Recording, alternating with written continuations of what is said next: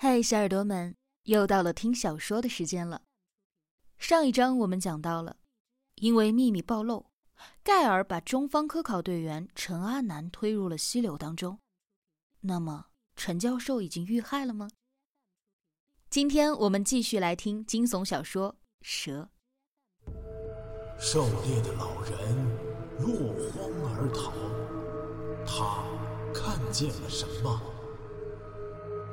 风景区内群蛇频频伤人，它们为何如此狂躁？装备精良的科考队出现在这里，又是为何而来？神秘的大自然到底在向我们隐瞒什么？武夷山。惊心动魄七十二小时，带你感受一场逼近死亡的旅程。营救，听到了吗？那是大瀑布的水声。江大林指着前方，提高嗓门对明明说：“明明也听到了远处那隆隆的巨响。”脸上露出了喜悦。大概还有一百多米，从这儿下去，就快要到了。江大林观察了一下路线，有两处可以下，一处几乎是笔直的岩石，一处则是倾斜的石群，参差相连。他选择了笔直的那一条路，因为倾斜的石头更容易滑倒，一旦从锋利的岩石上滑倒摔下去。后果是灾难性的，而用安全绳从笔直的崖石溜下去，看上去危险，其实更加的安全。他给明明和自己扎好安全带，扣上了绳扣。明明抓紧绳子，慢慢的溜了下去。与他们相隔十几米处，怀特、哈姆森和盖尔攀着岩缝，吃力的往山上攀爬。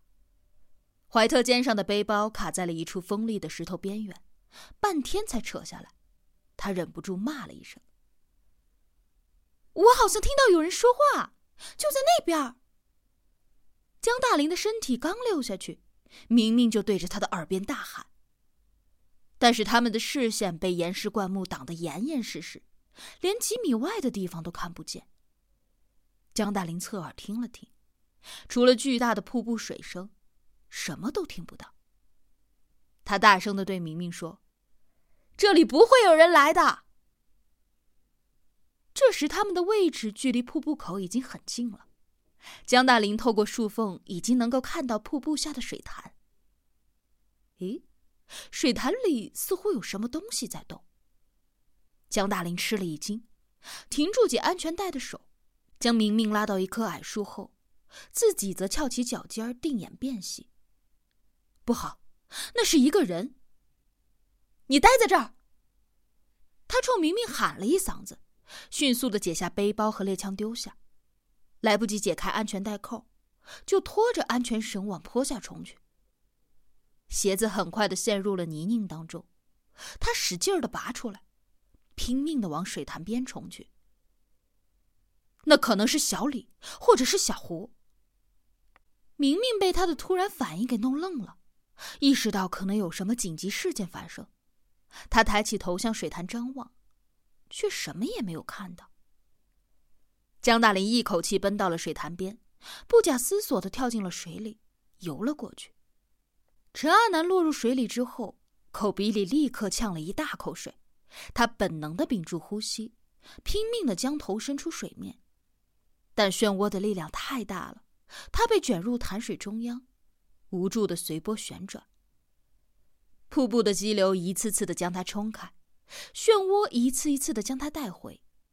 他在水波里上下的翻滚，不知道呛了多少水。挣扎中，他踢掉了一只鞋子，使出仅剩的力气蹬了一脚。这一下使得他冲出了漩涡中央，翻滚中呼吸到了一口救命的氧气，接下来却咕嘟嘟的猛吞了几口大水。他的内心充满了恐惧和恶心，感到天旋地转，肺部灼烧一样的疼痛。他四肢乱游，他想呼吸，但身体却再也无法露出水面。他终于失去了最后的一丝力气，意识模糊了，停止了挣扎，任由死亡抓住了他。要不是一只有力的大手抢先一秒把他抓住的话，江大林牢牢的抓住了陈阿南的衣服，他自己也呛了好几口水，咳嗽了起来。他侧着身子，激流冲击着他的耳朵，什么都听不到。但是他很清醒，知道该把溺水者往岸边拖。他使出全身的力气往外游，可陈阿南的身体突然猛冲过来。带动江大林一起冲出了水潭，跌进了湍急的溪流里。江大林拼命的蹬着双腿，一只手想要抓住溪边的石头，但是石头太滑了，激流迅速的把他们冲了下去。明明已经下到了坡底，看到了这一切，也看到了那根拖在了岸边的安全绳。他尖叫着冲下水潭边，却滑了一跤，爬起来继续冲。但是，距离那根救命的绳子还有两三米的时候，绳子猛地被拖下了水。他眼看着两个人在视线当中迅速的消失了。江大林在水中屏住了呼吸，溪流将他俩飞速的冲下。突然，他的身体重重的撞到了一块暗礁，减慢了速度。他趁机抓住了礁石的尖利边角，再也不敢松手。直到这时。他的另一只手也没有松开陈阿南。陈阿南早已失去了知觉，身体软绵绵的，像一根泡在水里的木头。江大林剧烈的咳嗽着，努力避开激溅的浪花。这里距离明明已经太远了，他们已经被冲到了中游。他知道自己坚持不了一分钟，他感觉手指冰冷发木，已经快要抓不住了。一个黑影闪电般的冲了过来，发出了熟悉的汪汪叫声。黑豹。江大林迷迷糊糊的眼睛看到了黑豹，黑豹站在溪流边，焦急的甩着尾巴。绳子，咬，咬那根绳子！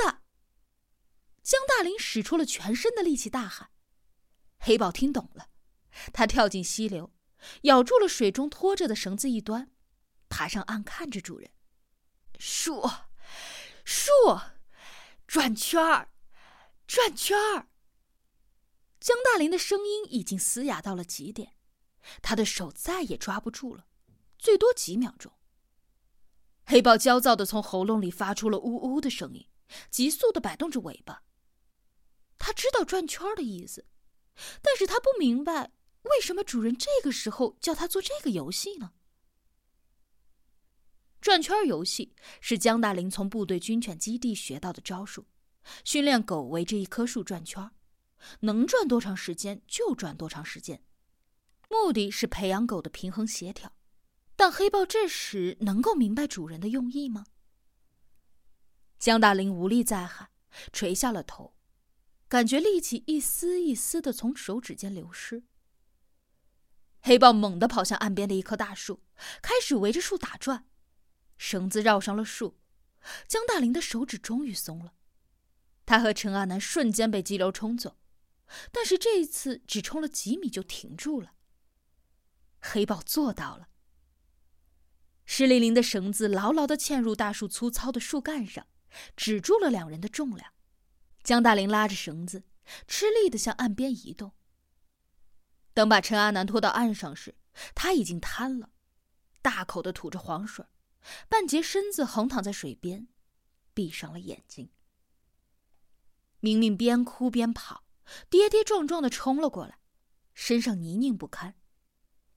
看到江大林被冲下了溪流，他哭的就像是失去亲人一样伤心。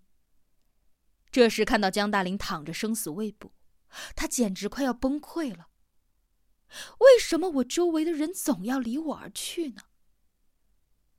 他冲到了江大林的身边，奋力的将他拖上岸，发现他的胸口还在起伏，他大喜的喊道：“江大哥！”